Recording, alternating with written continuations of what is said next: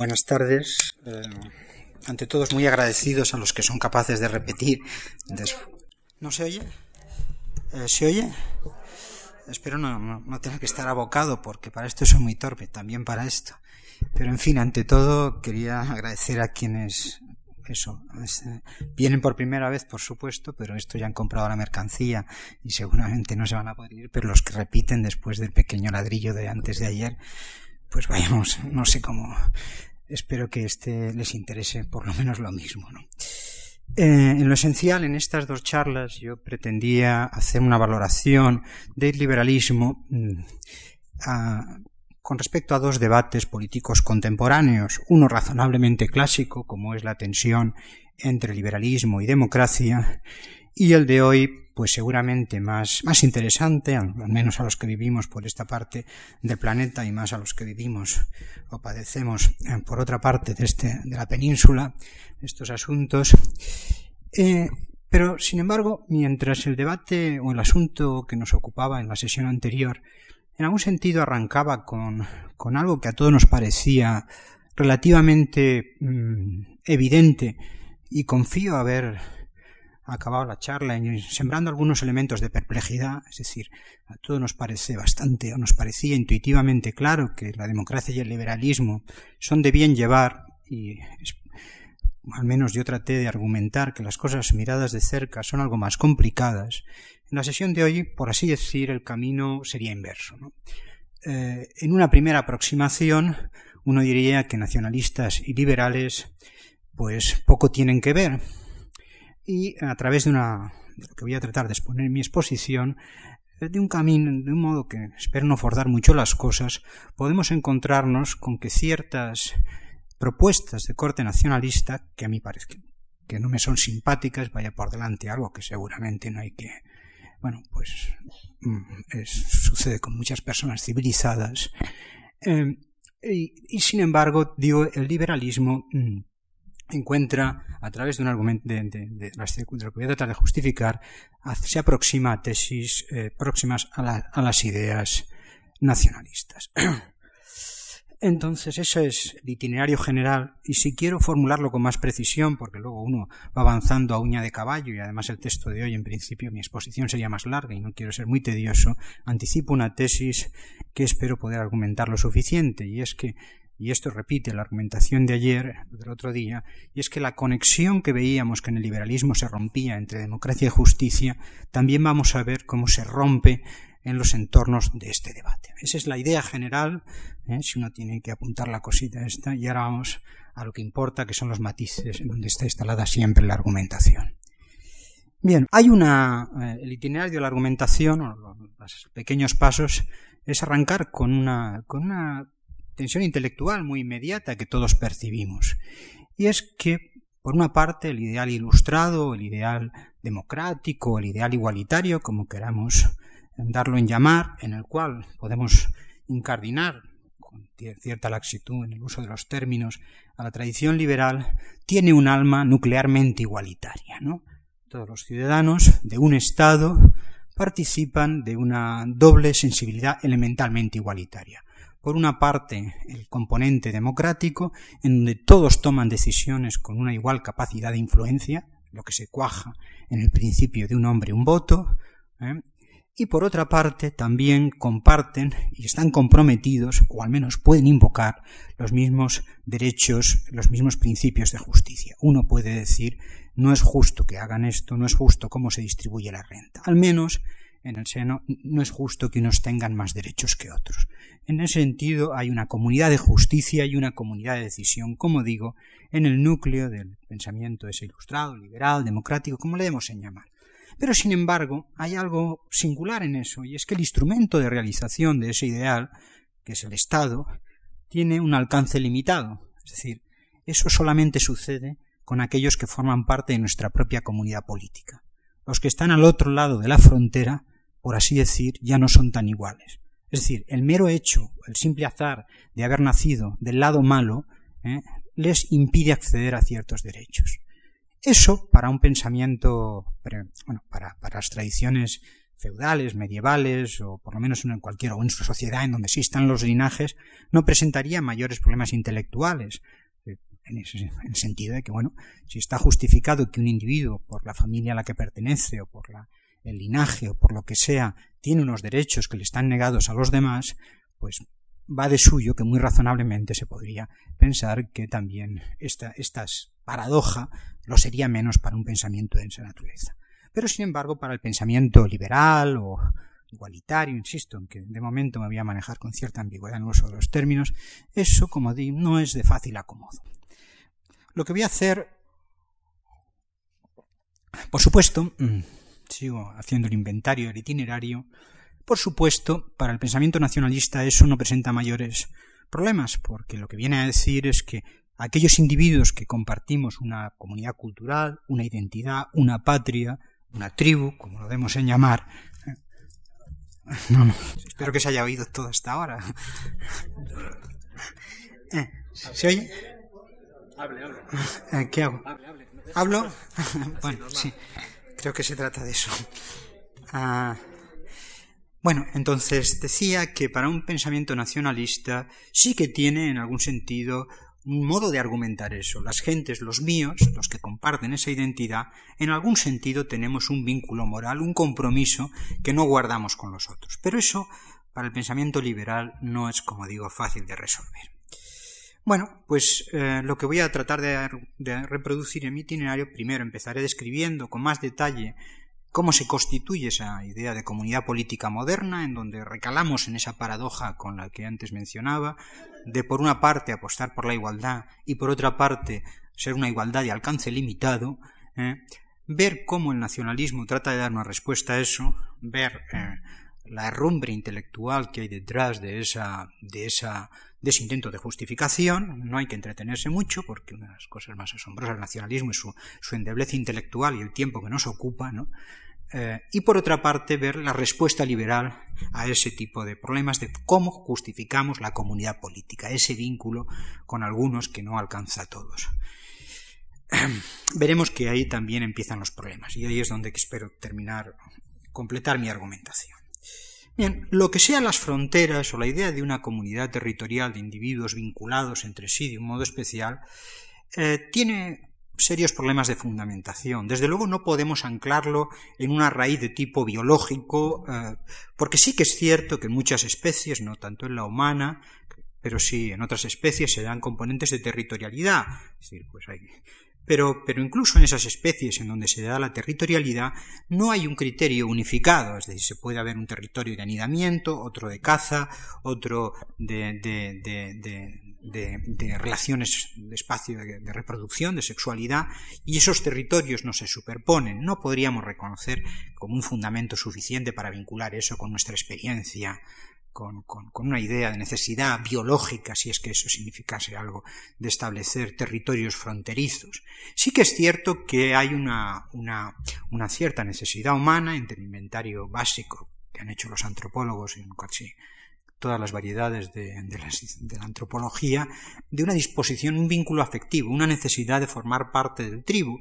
Pero eso no tiene mayores, mm, eh, eh, fundamentos racionales eh, eh, por ejemplo, hay algún experimento muy entretenido que si yo ahora dijera entre ustedes, por favor, que levanten el brazo aquellos cuyo carnet de identidad termina en el número 7, si ustedes lo levantan, al rato empezarán a descubrir o a pensar que tienen algo en común que no comparten con los del número 6, ¿no? Caramba, los del 7 somos especiales, ¿no?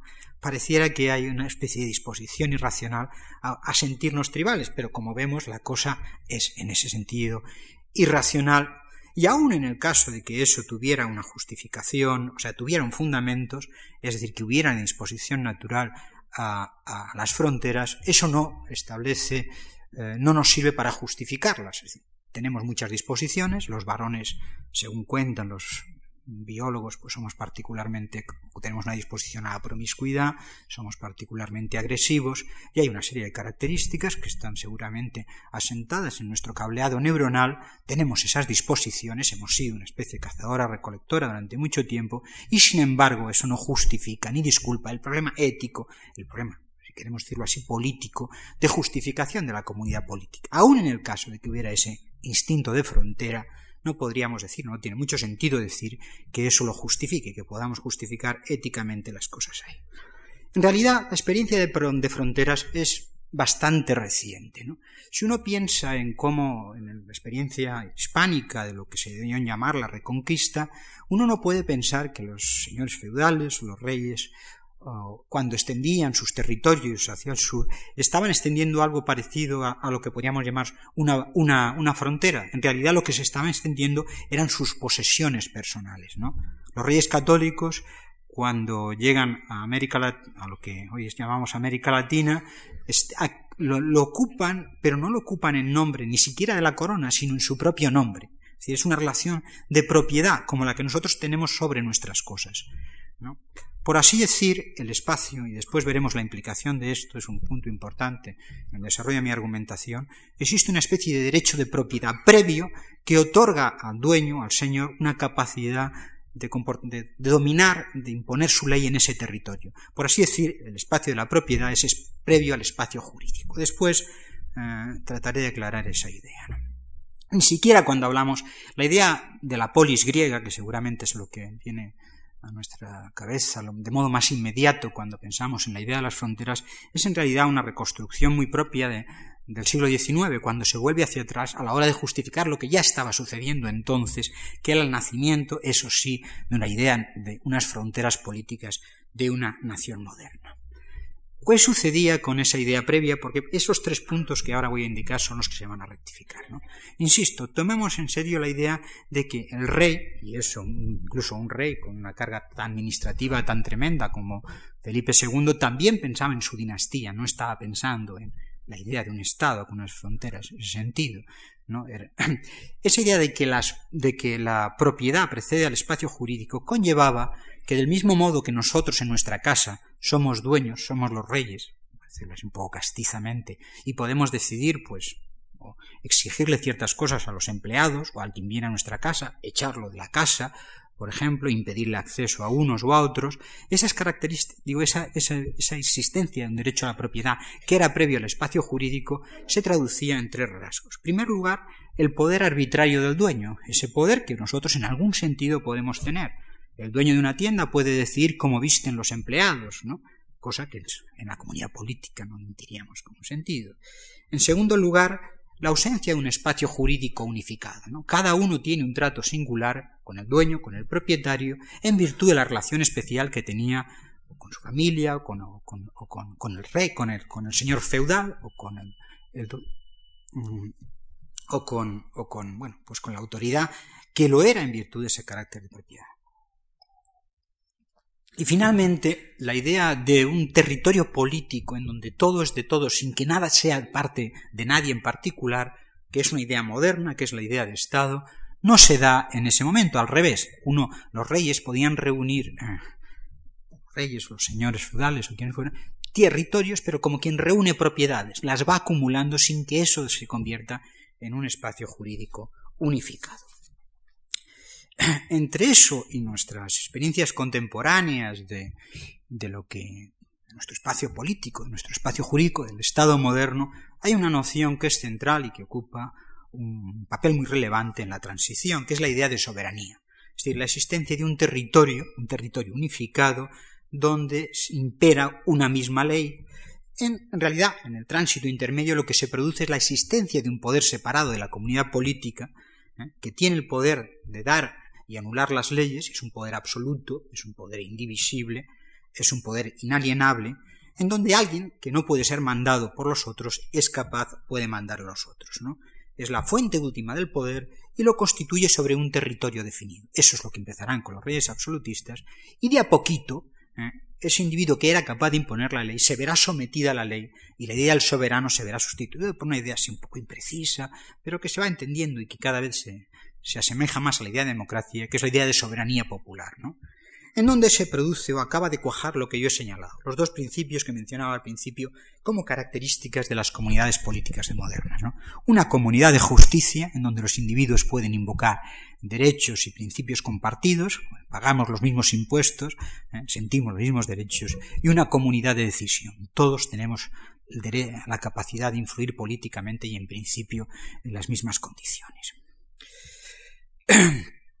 ¿Cuál es la consecuencia desde el punto de vista de los tres rasgos que antes mencionaba?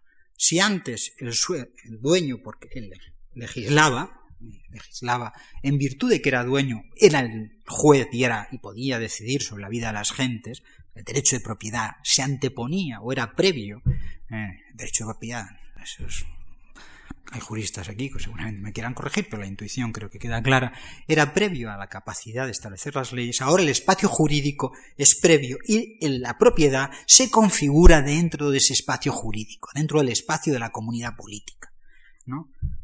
También, a diferencia de lo que sucedía antes, cuando eh, cada uno tenía un trato especial con el rey, eh, en virtud de la relación personal con el poder, con el dueño, ¿no?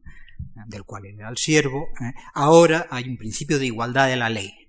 Y finalmente, y ese es un rasgo que va a ser muy importante, es que el territorio no es una agregación de propiedades, sino que, como decía antes, todo es de todos y nadie es de parte, ¿eh? nada es en particular de nadie.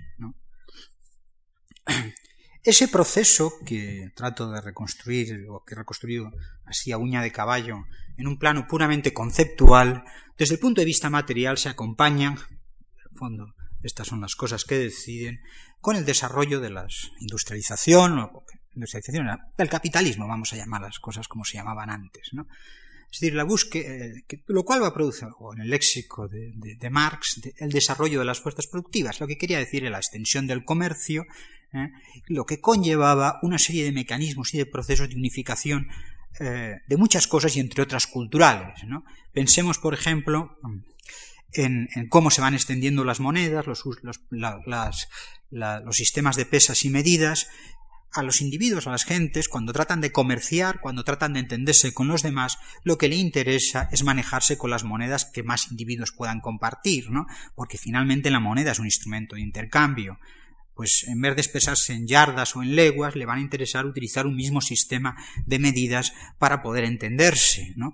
Y entonces, y otro tanto sucederá también con, con la lengua, como pautas de unificación. Eh, esto en los economistas, lo, los economistas y los biólogos, hay una palabreja que dicen que es la dependencia de la senda, ¿no? Pensad que nosotros si tenemos que caminar por un bosque, pues nosotros nos va a interesar cuando caminemos por un bosque buscar por la senda que ya ha hollado antes alguien que nosotros, que lo han transitado. Con eso nosotros vamos a allanar el camino para los que vengan después. ¿eh? Y así cada uno con una decisión espontánea e individual acaba convergiendo en las sendas que son más fáciles de transitar para todos. Por supuesto, alguien puede pues eso, pasar por la selva o por la espesura, ¿eh? pero bueno, eso le puede servir para componer el cántico espiritual, pero desde el punto de vista de llegar a su meta, las cosas van a ser difíciles. En todo caso, eso se va a traducir en una unificación de pautas culturales como consecuencia fundamentalmente, insisto, de procesos espontáneos. ¿eh? La idea de, cuando se dice de imposiciones culturales o imposiciones lingüísticas, que por supuesto se dan y tienen ese sentido, pero hay que mirarlo con mucho detalle en estas cosas, eh, no tiene, o sea, sin un sistema de, comunicación como lo que podemos de alfabetización pública y sin sistemas de medios de comunicación, ¿eh? eso no significa prácticamente nada. En una población que es analfabeta eh, en su mayoría durante buena parte de esos tiempos y que apenas tiene un trato en su vida pues con un notario, con un abogado, en realidad todo eso desde el punto de vista práctico no significa mucho, no hay televisión, no hay medios de comunicación de masas. Entonces, es más bien un proceso, como digo, espontáneo, esos mecanismos. Esto es una tesis empírica, se puede discutir o no, creo que no es muy discutible, pero me importa destacar que eso forma parte del paisaje de fondo de la trayectoria que estoy tratando de reconstruir.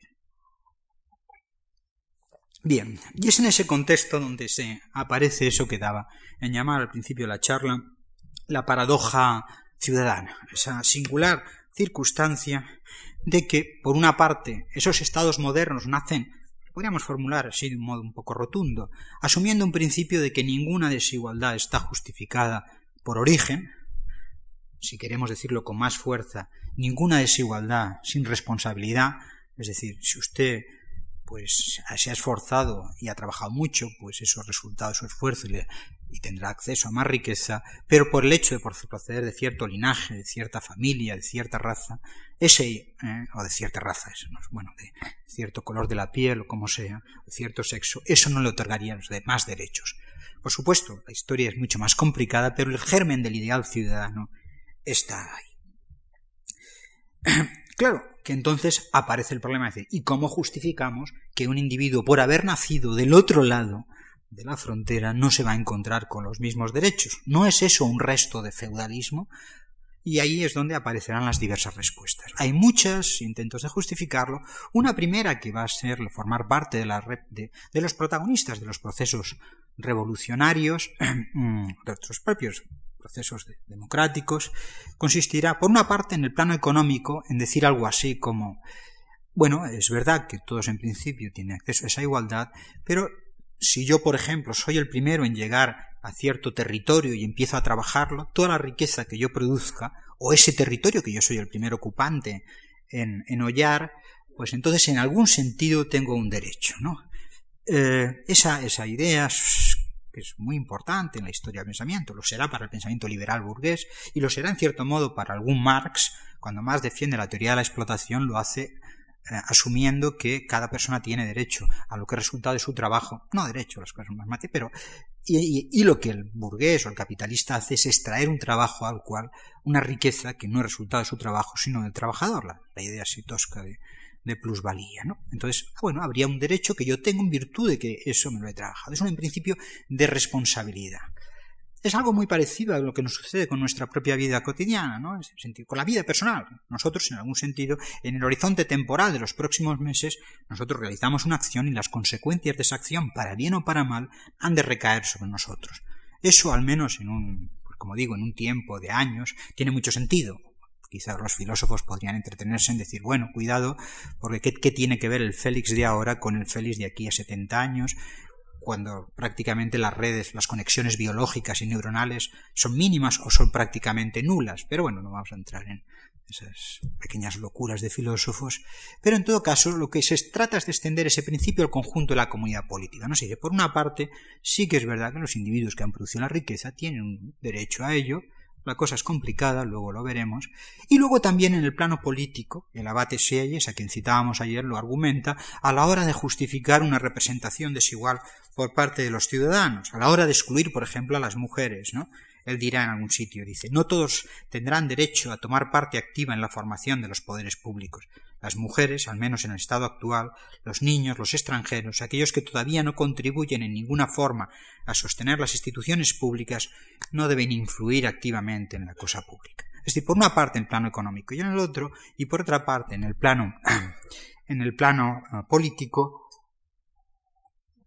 se da esta suerte de principio de responsabilidad extendido. Eh, ¿Cuál es su alcance? Yo no me voy a entretener en discutirlo, creo que es bastante discutible en muchos aspectos. Seguramente eso hay, cristalizaciones modernas de eso. Por ejemplo, los equipos ciclistas. Los equipos ciclistas, a pesar de que el contrato son una especie de comunidad política donde cada uno se ha asociado voluntariamente, este dato no es irrelevante, ¿eh? y la retribución es desigual, pues Luis, Luis eh, Armstrong cobraba muchísimo más pues que los que dan en llamar gregarios, ¿no? pero sin embargo los premios se reparten igualitariamente entre todos, es decir, lo, que él ganaba en el Tour se distribuye entre todos porque ha sido resultado del esfuerzo colectivo. ¿no? Podríamos decir que eso sería una especie de extensión de ese principio agregado colectivo. Bien, tendríamos muchas objeciones que hacer a eso, ¿no? Porque por lo pronto hay individuos que obviamente no aportan y que sin embargo consideramos de justicia que puedan recibir. Es el caso de los niños, de los incapacitados, ¿no? Y a partir de determinado momento de los ancianos se puede decir. Por supuesto que hay necesidades que atender y eso seguramente tiene una prioridad moral con el hecho, tienen derechos ¿no? con, con haber aportado o no haber aportado.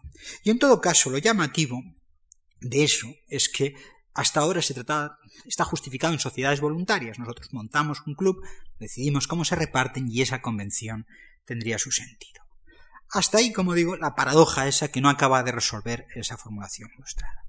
El socialismo aquí va a ser muy interesante, no vamos a extendernos en eso, pero va a establecer dos, dos, dos líneas de crítica a esto. Por una parte, la que cuaja en la, tesis, en la fórmula de Marat, ¿no? Los proletarios no tienen patria, es decir, eso de que las fronteras limiten los principios de justicia no tiene sentido, lo que está en la trastienda del internacionalismo. Eso hacia afuera, pero hacia adentro también lo va a hacer de otro modo, hacia la propiedad. es lo que va a decir las tesis del socialismo, es cuidado, porque ese espacio jurídico unificado se acaba, ese espacio sobre el cual se superponen los derechos de propiedad, se acaba donde empieza la propiedad. La propiedad es un terreno, dirán los socialistas, no, o sea, la crítica de los socialistas a la propiedad privada no es tanto porque esto es mío y tal y cual, como el hecho de que un desigual acceso a la propiedad permite a uno mandar sobre los otros, ¿no? Y eso no es tan marciano, ¿no? Es decir, cuando podríamos pensar que hoy un empresario pues puede decidir que una chica que está embarazada, es decir, puede decidir si tiene gestación o no, porque si no la va a despedir, o le puede exigir a sus empleadas que, vistan de determinado modo, o puede decidir que él no contrata pues a gente con cierto color de la piel porque eso quizás le va a impedir vender sus productos en determinados barrios, es un territorio en donde se establecen contornos a esa universalidad de principios. Y los socialistas van a decir, oiga, oiga, que el cuento no ha acabado, no ha acabado ni hacia afuera ni hacia adentro. Dejamos de momento ese van y ya trataré de recuperarlo, al menos en un instante, en el resto de la conferencia, de la charla. Bueno, ¿qué es lo que nos va a replicar la buena gente nacionalista o la gente nacionalista? En el trasfondo de esto hay una palabreja, una filosofía política que, con muchos matices, que se llama comunitarismo, que es que está ahí, pero vamos, como no nos interesa la zoología, la taxonomía, pues simplemente retengamos esa idea. La idea va a ser muy sencilla, va a decir, no, no, hay comunidades políticas que tienen un vínculo especial, y esa comunidad política son, ahí aparece la palabra, las naciones, ¿no? Las naciones sí que tienen razones, son principios con comunidades que tienen, que son como sujetos, ahora veremos de qué va esa cosa, ¿no? Y eso sí que son principios de soberanía, de decisión particular, ¿no? Ahora, ahora pensaremos algo. Que sean las naciones, pues como diría nuestro presidente, es un asunto discutido y discutible, ¿no? Pero bueno, como en estas cosas hay gente pato, vamos a yo soy uno de los de, esa gente para todo, vamos a tratar de seguir un poco el viaje de la idea de nación. Habría dos estrategias generales para definir y caracterizar la idea de nación. Una como una comunidad cultural, en la frontera casi de la biología, el Volksheit, ¿no? que decían los alemanes, que es una etnia, una tradición, una comunidad, y esos individuos en virtud de que participan de, algo, de ese rasgo, de esa identidad común, que en sus primeras formulaciones estaban en las fronteras de la biología, tendrían una prioridad desde el punto de vista de la comunidad política. Eso pues después de lo, de lo transcurrido en la Europa del siglo pasado, la gente no lo dice así impunemente, ¿no? Y entonces se suele utilizar una definición o una caracterización menos objetiva, ¿no? Menos objetiva en el siguiente sentido, eh, o sea, que, destaca no tanto los hechos de esa naturaleza, los supuestos hechos, como la voluntad, como la intención, como el propósito. Se dice que hay una nación cuando hay un conjunto de individuos que creen ser una nación, o que tienen vocación de ser una nación. Es decir, en ese sentido, la nación tendría una existencia, es decir, la nación existiría porque hay gente que cree que existe la, nación. En principio, eso eh, puede parecer una cosa un tanto chapucera, pero no, no lo es tanto en principio. ¿Por qué digo que no lo es? Porque hay muchas cosas que tienen valor sencillamente porque todos creemos que tienen, que le otorgamos ese valor. Si yo eh, pues, cojo un papelito y digo, esto es un billete de 5 euros, y nosotros podemos ponernos de acuerdo a la hora de determinar que ese billete vale por 5 euros, ¿no? Y simplemente lo tiene porque todos creemos que lo tiene, ¿no? Ese, podemos decir, este, este conjunto de hojas son un pasaporte porque todos convenimos en que eso es un pasaporte, ¿no? Así como hay cosas que tienen, que son objetivas con independencia de nuestras propias consideraciones, es decir, que haya, pues si hay ahora, eh, qué sé yo, nieve en lo alto de, del Himalaya, pues eso es independiente de que nosotros lo creamos o no. En cambio, que este trozo de papel valga por 5 euros no lo es, ¿no? Que ese individuo le reconozcamos con nuestro jefe en buena medida es un, es un acuerdo intersubjetivo que es objetivo en el sentido, tenemos un criterio para determinar. Si yo digo que esto es un billete de 5 euros, diremos, no, no, no estamos de acuerdo, eso es falso. ¿eh? La construcción es subjetiva, pero tenemos un criterio para determinar si es verdad o no. ¿Las naciones formarían parte de ese tipo de cosas? ahí aparece un problema, y es que ¿cómo hemos definido, cómo hemos caracterizado una nación? La nación, diría, existe un conjunto de individuos que creen que son una nación. Reparemos en que antes yo digo, aquí hay un papelito y eso vale por 5 euros. Son dos cosas distintas. El símbolo o la convención señala algo que es lo que hay más abajo. Estamos de acuerdo en eso.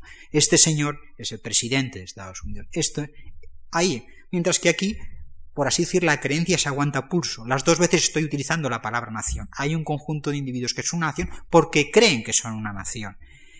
Y claro, del mismo modo que no tiene sentido decir todos estamos de acuerdo, pero no sabemos en qué, que sería una frase un tanto vacua, ¿eh? pues los individuos que creen en algo compartido han de su creencia de reposar en algo que sea externo a ellos mismos.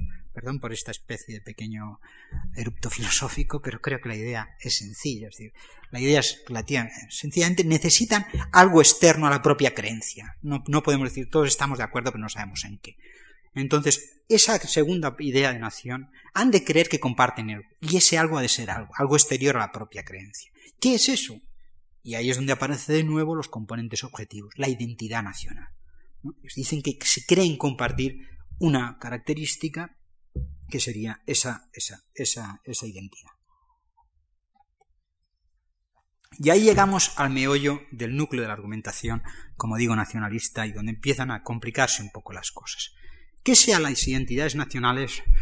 Pues es asunto de más complicada dilucidación todavía que, eh, que el que sea la nación, pero vemos, vemos que estamos en ese camino. Y la segunda parte es que aun si reconociéramos que existen las identidades nacionales, tenemos que en algún sentido justificar que eso es un criterio políticamente relevante. Es decir, que la idea de soberanía, de comunidad de decisión y de justicia tenga que ver con eso. Vamos a ver cada uno de los dos pasos de esa argumentación. ¿Qué es una identidad nacional? Bueno, se pueden hacer un montón de, podemos hablar de un montón de características, pero lo cierto es que, para, hablar de nosotros mismos, seguramente, pues, una persona que vive en París, yo vivo en Barcelona, muchos de ustedes viven seguramente en Madrid, algunos amigos no, que, que están por aquí, pero bueno, seguramente tenemos vidas parecidas, otro señor vive en París, vive en Nueva York, y pues a lo mejor a alguno se produce la circunstancia de que es profesor universitario, vive en una ciudad, es soltero. Desde el punto de vista de sus pautas culturales, ese rasgo es profundamente relevante. Podemos predecir un montón de cosas, de modelos de consumo, eh, de hábitos, de, estrategias de, socialidad, un montón de cosas. Y sin embargo, nadie diría que esos forman parte de la nación. Desde el punto de vista de los rasgos que relevantes, eso no parece un asunto a despreciar. En cambio, pues un tipo que esté, que, esté, no sé si en el Valle de Arán cuidan cabras, pero que compartiría una supuesta nacionalidad conmigo en mi condición de catalán, eh, y yo seguramente no tenemos mucho que ver desde ese punto de vista. Entonces, cualquier intento de establecer eso en, no diré un conjunto de condiciones necesarias y suficientes, porque eso es muy exigente, pero algún asidero objetivo no, no parece muy clarito, ¿no? Por eso siempre se acaba recalando en algo que sí que sabemos de qué estamos hablando, que es la lengua, ¿no? En una argumentación característicamente romántica en el siguiente sentido. Se viene a decir algo así. Una lengua, en el fondo, o en la trastienda de una lengua, eh, lo que hay es, una lengua produce una cultura, es el núcleo de una cultura. Quienes comparten una lengua comparten una manera de estructurar y de mirar la realidad, de ordenarla, de situarla categorialmente, y por tanto una cultura proporciona una identidad a ese conjunto de individuos. ¿Qué podemos decir eh, de, esa tesis. Por una parte, lo que decía antes, que seguramente, aunque nosotros compartimos lengua, pues con una parte, bueno, con los con una parte, con una campesina mexicana, con un, con alguien que vive en el altiplano en, en Perú o, en muchos sitios, difícilmente diríamos que por compartir una cultura, una lengua o una cultura a través de esas mediaciones, ahí compartimos una pauta cultural. ¿no? Pero es que además, detrás de eso, lo que hay es una tesis de, un antropólogo, de dos antropólogos, algunos, es una tesis de Sapir-Whorf, eran dos tipos que decían que en el fondo nuestra lengua estructura nuestra percepción de la realidad, ¿no? y quienes tienen distintas lenguas la estructuran de modo diferente. Andando el tiempo, los antropólogos han descubierto que estos dos antropólogos no estaban muy sueltos en aquellas lenguas a las cuales citaban que en algún caso esa idea de que los esquimales citan, describían la nieve con siete, ocho palabrejas, y pues las cosas no eran del todo así. En todo caso, eh, y, además hay cosas muy interesantes, ¿no? Pero, pero bueno, este, mm, bueno, no, no, luego lo podemos contar, pero, pero en todo caso, eso se está confundiendo no tener una lengua con no tener una experiencia. Yo puedo que no tenga una palabra para designar el olor del metro a las cinco de la tarde y otra para designar el olor del rocío en la mañana en el campo, pero sin embargo puedo construir una perífrasis perfectamente y describir con sumo detalle las dos cosas. Sencillamente puedo eh, eh, la experiencia está desvinculada de esa estructura y desde luego ya cuando sucede eso entre lenguas tan vecinas como el castellano y el catalán, la locura, esa, esa tesis carece de toda justificación. Entonces, en ese sentido, la idea de comunidad cultural mediada por la lengua no, no parece que se justifique. Pero bueno, admitamos, aunque sea provisionalmente, que hay esa identidad cultural. Bien, seguramente también podemos pensar que los quienes sois, quienes son mujeres, quienes son albinos, quienes son, eh, qué sé yo, eh, pues jóvenes, comparten rasgos quienes son homosexuales, comparten rasgos culturales, ¿no? Y comparten pautas de comportamiento mucho más extendidas que cualquiera de estas comunidades culturales. ¿Por qué no nos decimos que ellos son también unidades de soberanía? ¿Qué hay de especial en la supuesta componente compartido de las culturas de las naciones que los haría sujetos políticos, que los haría fuente de soberanía? ¿Qué legitimidad? Y ahí el nacionalismo se queda muy a pulso, ¿no? Tiene dos estrategias para decir que las naciones son especiales. En primer lugar, una de vuelo corto que diría que la nación es buena por sí misma, que hay que preservarla. Eso, mm, por ejemplo, se dice que es un modo, que de ese modo se consigue preservar la cultura, la lengua y la identidad nacional, si estiramos un poquillo el argumento. Bueno, eh, eso yo no sé si tiene mucho sentido. En primer lugar, porque el hecho de que algo decaiga, mientras no sea resultado de una acción más o menos violenta, ¿eh? decaen las religiones. Y a nadie diría, no, no, hay que subvencionar una religión porque está decayendo. Oiga, pues si los feligreses disminuyen, aquí paz y después gloria, ¿no? Nunca mejor dicho. Entonces, ¿en qué sentido tendría preservarlo simplemente porque sucede así? Y luego, además, por, por alguna serie de consecuencias enormemente paradójicas, ¿no? Porque, claro, mm, una de las razones que, por ejemplo, se aducen en, el debate lingüístico en Cataluña, se dice, no, no, es que el, castellano no está en peligro, ¿no? Es decir, eso lo que nos viene a decir es que como en México hay mucha gente que habla mexicano, que eh, habla español, pues entonces los derechos lingüísticos de los catalanes tienen que ser diferentes. Es decir, cómo nosotros hemos de vivir depende de que en otra parte de la galaxia exista alguien o no que, cuyas prácticas lingüísticas son diferentes. Si de pronto ahora descubriéramos que la cara culta de Plutón no sé si ha aparecido, a la nómina de planetas, pues hay un montón de, individuos que hablan la, misma lengua, entonces ya aquí tendríamos que cambiar nuestras prácticas. Sería ridículo, eso no tendría mucho sentido. Por eso hay otro tipo de estrategia más, más reciente, que nos dice que la nación es buena no tanto por sí misma, por la preservación de la identidad cultural, como porque proporciona una especie de sustituto razonable eh, a los vínculos en la comunidad política.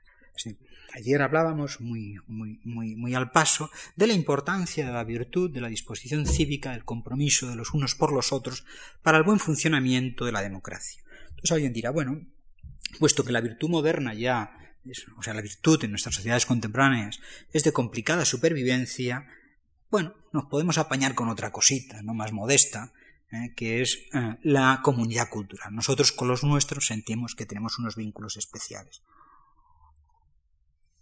Desde, desde, el horizonte, las elecciones de los individuos, son, por una parte, tienen una capacidad de elegir porque les proporciona pautas culturales y por otra parte aparecen unos vínculos más cercanos a la idea de justicia.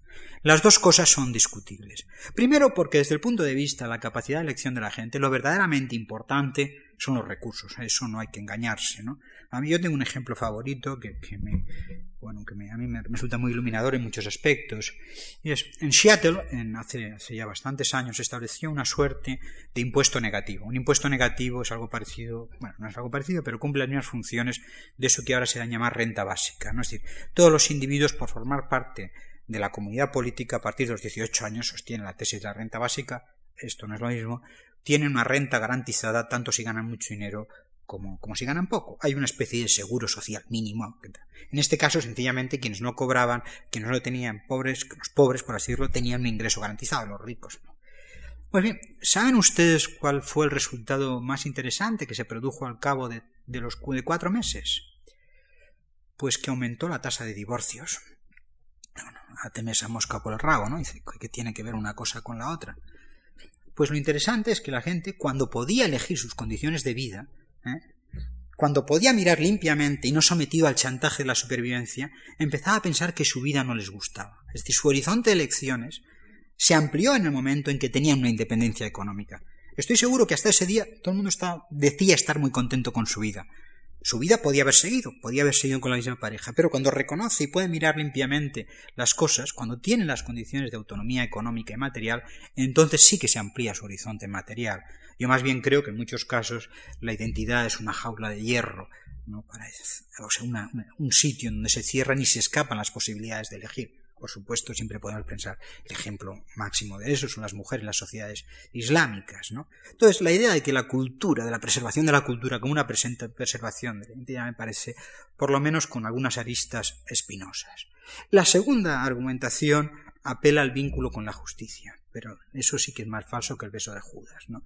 Siempre los principios nacionalistas han servido para decir no, no, no nos preocupemos de ver cómo se distribuye la riqueza entre nosotros, son los de fuera. ¿eh? para ocultar las tensiones y las distribuciones sociales desiguales y además, por supuesto, en muchos casos para tesis directamente imperialistas, ¿no?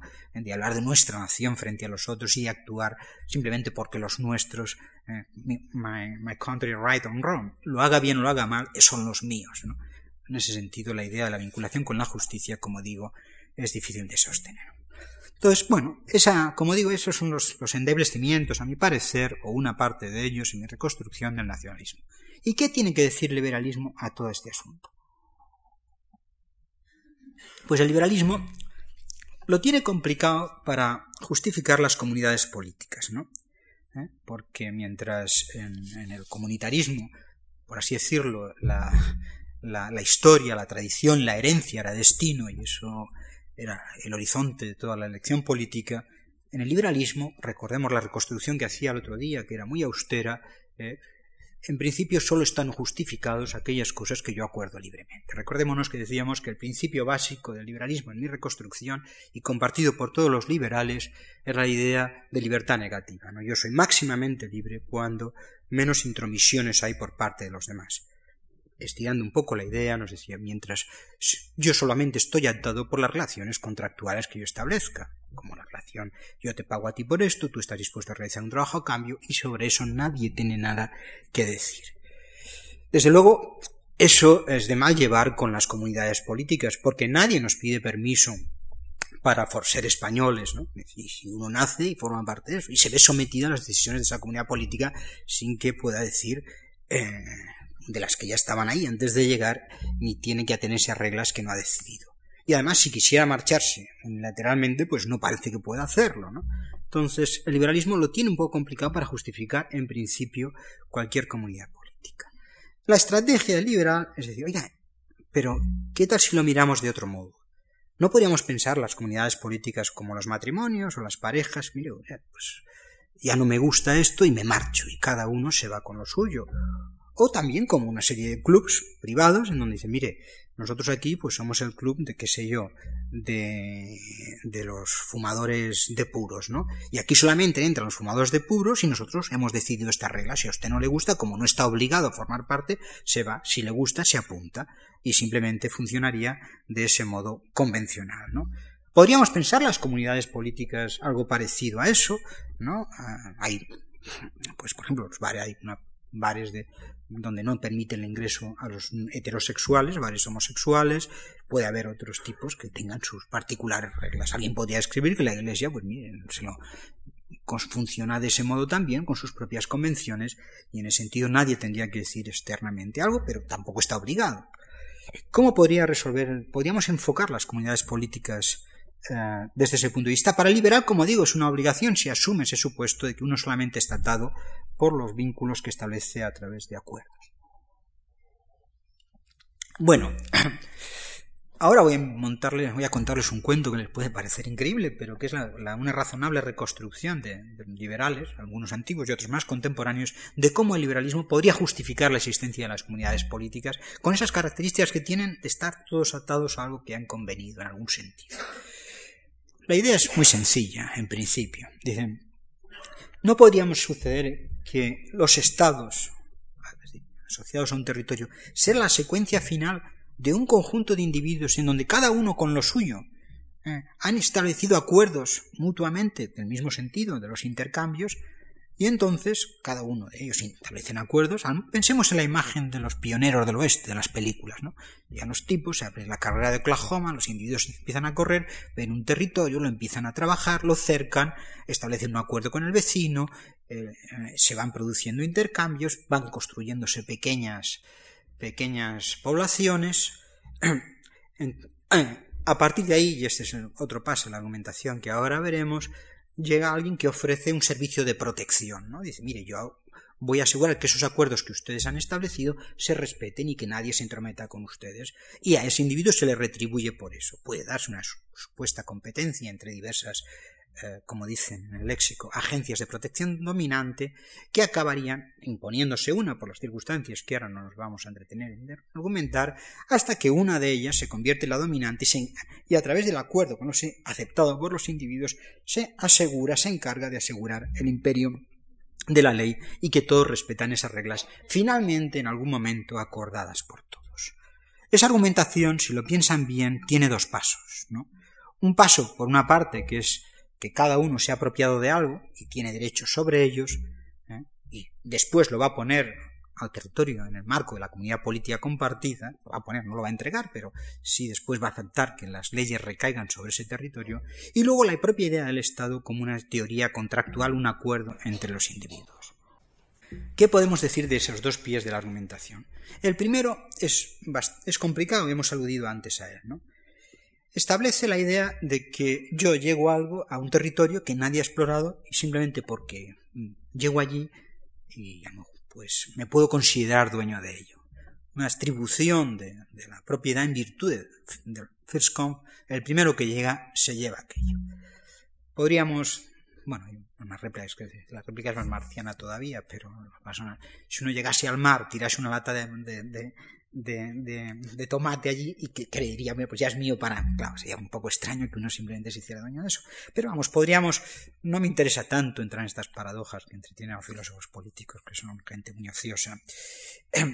Pero sí, eh, por detrás de eso sí que hay una teoría bastante complicada, que es una teoría de la asignación de los recursos económicos, en donde es muy difícil determinar qué podemos atribuir a cada factor de producción. ¿no? Y más en condiciones, esto es tecnicismo de, economía, de economistas de producción conjunta, asignar esa idea de productividad en factor técnicamente muy difícil de operacionalizar. ¿no? y las redistribuciones poco tienen que ver con ello. Pero en todo caso, lo que sí me interesa destacar es que de nuevo aquí vemos algo que nos empezaría a sonar, y es que el derecho de propiedad es previo, anterior y justifica el territorio político. La propiedad es previa ¿eh? a la existencia del espacio jurídico compartido por así decirlo, y eso choca con nuestra intuición, donde decidimos dentro de la comunidad política, no decidimos la comunidad política. Y es ahí en donde ya vamos al segundo punto, ¿no? esa idea del Estado, la teoría contractual como la asociación, como una asociación voluntaria de ciudadanos. ¿Cuál es el problema de esa idea? Y es que, bueno, como, como, como trataba de, como implícitamente estaba contando, estaba por detrás de lo que yo decía, las fronteras en realidad no se deciden, se decide dentro de las fronteras. No, es la, imagen del matrimonio lo que diferencia al club de la pipa, ¿eh? es que nosotros, en el club de la pipa, o de la pipa, o cualquiera que ustedes puedan imaginar, o el club de, de, los que se juntan por la tarde, qué sé yo, a jugar al mus o lo que sea, y solamente dejan que se juegue al mus y no puede, es que uno no está obligado a, formar parte. Si no le gusta se puede marchar. Pero de la comunidad política no podemos marcharnos. Y en virtud precisamente de que no podemos marcharnos, han de estar asegurados los derechos. Nadie puede decir apuntarse unilateralmente. Y es precisamente, ahí hay un aspecto que vuelvo a lo de la conferencia de ayer, el vínculo entre democracia y justicia, recordemos lo que decía al principio, los dos componentes característicos de los estados nacionales en ese momento cuando se constituyen, es, por parte, unidad de decisión, ¿eh? Todos los individuos tienen igualdad de voto, componente democrático, y compromiso con los mismos principios de justicia que pueden invocarlos. Ahora bien, ¿qué sucedería si unos individuos dijeran, ah, hemos decidido esto, pero como no estoy de acuerdo, yo me marcho, no acepto las reglas? Entonces la democracia se pervierte, Ya no estamos diciendo, no, no, hemos discutido esto, se ha hecho asegurando los derechos de todos. Todo hemos podido discutir y argumentar nuestros principios, entonces usted está comprometido por las decisiones de todos. Si no estamos sustituyendo ¿eh? la, el principio de democracia y de justicia por un principio de negociación, hasta que no me acepten lo mío, entonces yo no acato las decisiones de los demás. El ideal democrático se pervierte. Claro que para eso han de estar asegurados que todos pueden ejercer sus derechos plenamente. Dicho de otro modo, no te puedes, te podrías marchar en negativo si tú no eres respetado en tu condición de igual ciudadano en la comunidad política. Pero el territorio político no se decide, es precisamente en virtud de que estamos instalados en él. Es ahí donde ese todos, que forma parte de todos y que nadie es dueño de parte alguna, es lo que asegura precisamente que ese vínculo entre democracia y justicia se dé. Bueno, esto puede parecer un poco pero ¿qué pasa, perdón, qué pasa con aquella cosita que estaba en el germen de la argumentación socialista que yo decía antes? Eh, eso nos ha podido parecer muy abstracto, ¿no? Esto es realmente una crítica al liberalismo. Vamos a, seguir el otro pie del liberalismo. Eh, y recuperar la argumentación de esa crítica de los socialistas. Imaginémonos que ya dentro de ese espacio jurídico, esa idea de la posibilidad de disponer ampliamente de, propio, de la propiedad en ese sentido en el que estábamos diciendo, se toma en serio, ¿no? Y un conjunto de individuos dicen, mire, nosotros somos muy ricos, tenemos convicciones parecidas y vamos a comprar pues una, una comarca muy amplia, una comarca muy amplia, no solo una comarca, sino prácticamente pues una provincia, ¿no? Y entonces, eh, de hecho, es como comprar una, una urbanización y vamos a limitar el acceso a la gente que venga, que venga de fuera, ¿no? Entonces cada uno puede irse con lo suyo donde quiera, si no me gusta este país me voy a otro, compro lo que yo quiera, seguimos con la Constitución liberal, y yo con lo mío hago lo que me da la gana. Ese derecho de propiedad se juega en serio. Entonces, sí, sí, aquí van a poder venir la gente, pero van a ser la gente que nosotros queramos, del mismo modo que yo solamente invito a casa pues, a algunos amigos que pueden venir y, y no cualquiera puede llenar mi casa. Y entonces, en general, se atienden a mis reglas no, no, pues nosotros solamente vamos a, dejar trabajar a rubios, y a, rubios y rubias despampanantes. ¿eh? Nosotros, vamos a tener nuestros propios servicios, ¿eh? porque estamos en condiciones de pagarlos, y además nosotros nos vamos a juntar por ciertas filias compartidas, porque de hecho uno de los rasgos de la identidad básica es el dinero, quienes comparten mucho dinero tienen pautas de comportamiento muy parecidos, modelos de vida, y, nos, y nos vamos a manejar de ese modo. Admitiremos a quienes quieran, pero quienes vengan aquí a trabajar para nosotros no van a tener derecho al voto, sino que van a aceptar las reglas que nosotros eh, les estamos imponiendo. O, imponiendo no, estableciendo contractualmente. Bueno, eso no es tan extraño. En Estados Unidos hay, hay, áreas o zonas en donde funciona algo parecido a eso. Pero esto, ¿a qué nos empieza a sonar? ¿No nos recuerda a la idea de comunidades feudales o comunitarias, en virtud de cierta identidad, en donde ciertos individuos establecen unas reglas particulares, el principio de universalidad de la ley, el principio de justicia y de ciudadanía se empieza a quebrar, en donde, porque uno ahí ya no es todo es de todo sin que nadie sea dueño de parte alguna, y es ahí en donde podemos, empieza, o a mi parecer, las tesis liberales acaban encontrándose, esto es más conjetural, esto que estoy sosteniendo, hay una parte de reconstrucción y hay otra parte de empiria que no la refuta, ¿eh? en donde en el límite, si esa posibilidad de hacer, de, de, romper el espacio jurídico compartido en virtud precisamente de la extensión de esa idea de la propiedad como un terreno de acuerdos arbitrarios. Y como, y repito, y en ese punto común con lo que decía en la sesión de ayer, ahí es donde se empieza a romper el vínculo entre democracia y justicia. Si uno puede decidir que se marcha, que se marcha con lo suyo. Bien, eh, como siempre, yo no sé terminar las conferencias y, soy un poco abrupto, pero lo que he tratado de argumentar, y voy a reconstruir así un poco rápidamente el itinerario, es que, bueno, el liberalismo que aparecería como una supuesta réplica con el nacionalismo, si lo vamos jugando en serio con esos principios, empieza a abrir unos territorios en donde la condición de ciudadanía eh, se ve seriamente limitada. Y a través de esa posibilidad de disponer ampliamente de ese, de ese espacio de la propiedad, se acaba socavando el territorio político compartido, se rompe el vínculo entre, entre democracia y justicia, y a mi parecer podemos acabar en otras fronteras eh, que no son muy diferentes de las de los nacionalistas. En el, en el, pensamiento, en la versión más suave de los, nacionalismos, de los nacionalismos, no se busca tanto establecer una frontera nacional como unas fronteras culturales. No se dice, bueno, el multiculturalismo sostiene que hay una suerte de espacios jurídicos privilegiados eh, que escapan a la universalidad de la ley, en donde unos individuos, en virtud de una característica cultural específica, tienen que estar eh, protegidos de un modo especial. Bueno, cuando nos encontramos con estas comunidades de propietarios, las cosas se parecen mucho a eso. Bueno, pues eso es todo lo que tenía que contarles esta tarde. Muchas gracias.